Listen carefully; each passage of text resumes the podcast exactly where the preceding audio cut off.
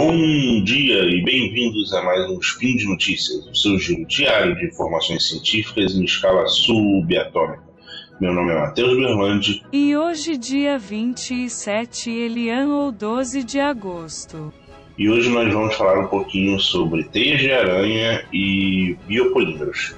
Isso tudo logo depois da vinheta. Speed Notícias.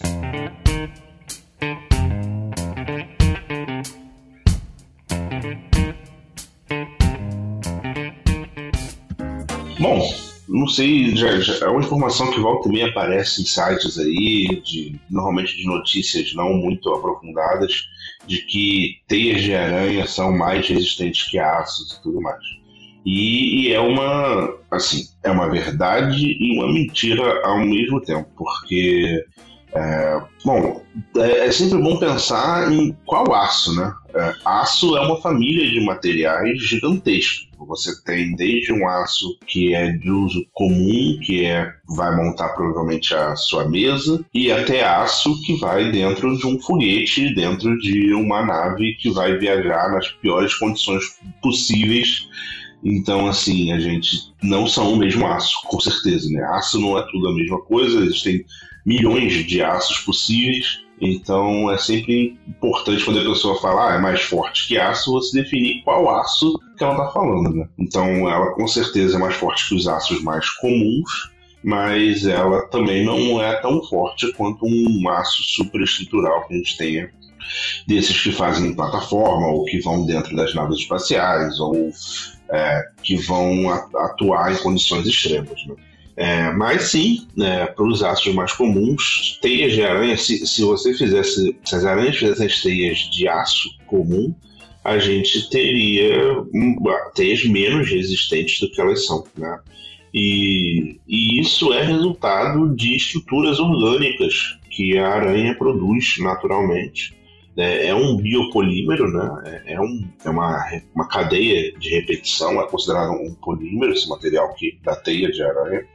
E ele é muito resistente, muito por formações específicas de cristais que tem dentro dele. Né? É, ele tem uma quantidade de nanocristais é, muito elevada, o que dá uma resistência a gente está falando de limite de escoamento e limite de ruptura do material, né? Quando o, o quanta tensão esse material consegue absorver no, no escoamento de forma elástica e na ruptura de forma plástica também, o quanto de é, no final das contas energia ele consegue absorver de forma de deformação antes de se romper, né? E e essa, e essa propriedade dos materiais nas teias de aranha supera, sim, alguns aços que a gente tem, os, os aços mais comuns. Mas, bom, o assunto de hoje é sobre uma equipe de pesquisadores que conseguiu melhorar teia. É porque eles não melhoraram teias de aranha, mas eles conseguiram fazer bactérias produzir um material que imita teia de aranha na, no tipo de estrutura orgânica, né? Eles usaram outros compostos orgânicos, mas bem parecidos com o que os teias de aranha têm, que fazem nanocristais também, e eles conseguiram fazer com que os filamentos produzidos por esse biopolímero fossem mais resistentes do que a própria teia de aranha natural e, por consequência, do que alguns aços. Né?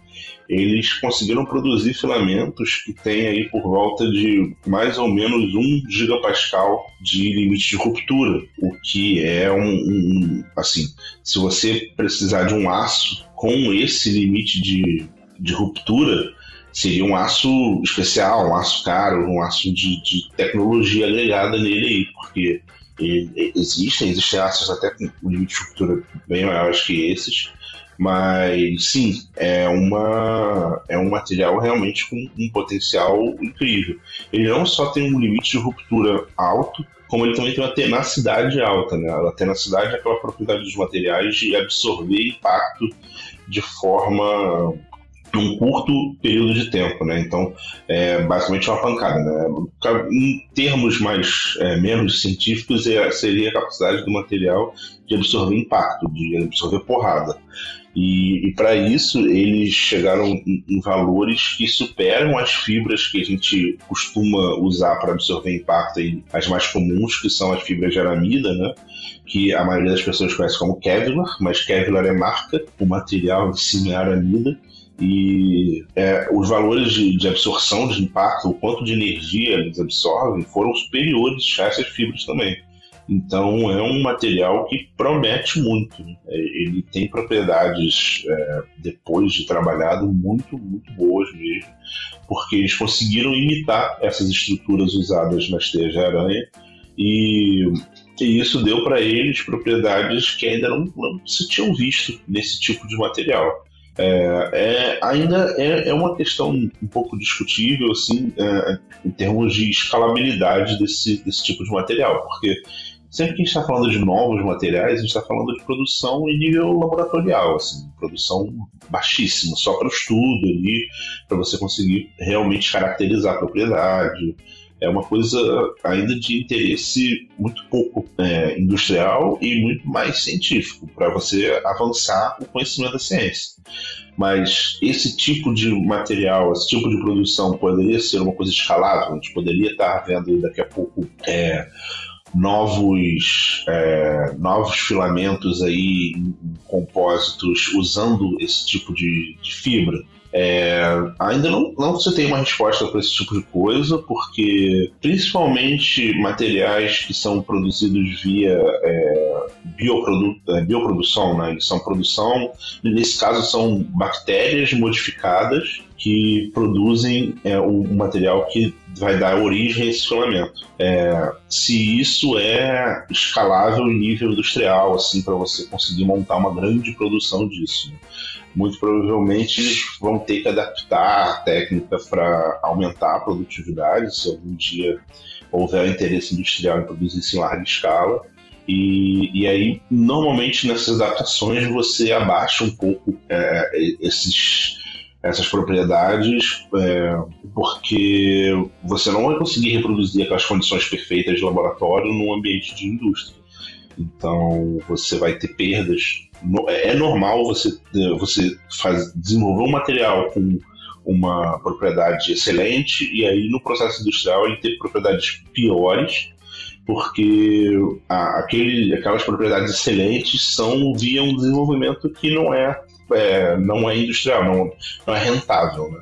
Então você também tem que realmente abrir mão de algumas coisas para chegar numa escala de produção alta. Bom, e por hoje é só. É, lembrando a todos que os links comentados estão aqui no post, né? Tanto da matéria que eu vi quanto do artigo original é, que eu li para comentar aqui também estão é, no post, deem uma entrada lá. Eu, eu, sempre recomendo que, se você não tiver o tempo realmente de ler um artigo inteiro, é, é grande, é, dá pelo menos uma entrada na matéria, dá ver o que, que a matéria está falando. É uma, é uma boa também para você complementar aqui o, o spin. É, qualquer comentário, elogio, crítica, deixa lá no post que a gente responde, sempre responde lá no, no post do Deviante, ou acaba que a Deb lê e comenta no Derivadas também. É, lembrando que o podcast só é possível de acontecer porque existe apoio no patronato do SciCast. Então, quem apoia, muito obrigado. É, não, não esqueçam, se você tem interesse de apoiar, entra lá no Patreon, no PicPay, no Padrim. Eles têm várias formas de apoiar a gente toda contribuição é muito, muito bem-vinda. Bom, e um grande abraço aí, fujam das, das teias de aranha e até amanhã.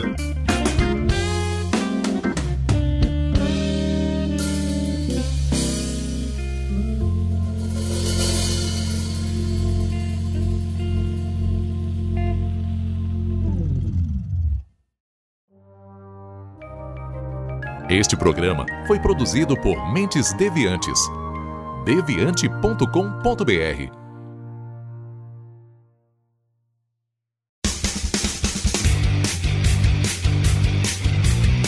Cortes, edição de podcast.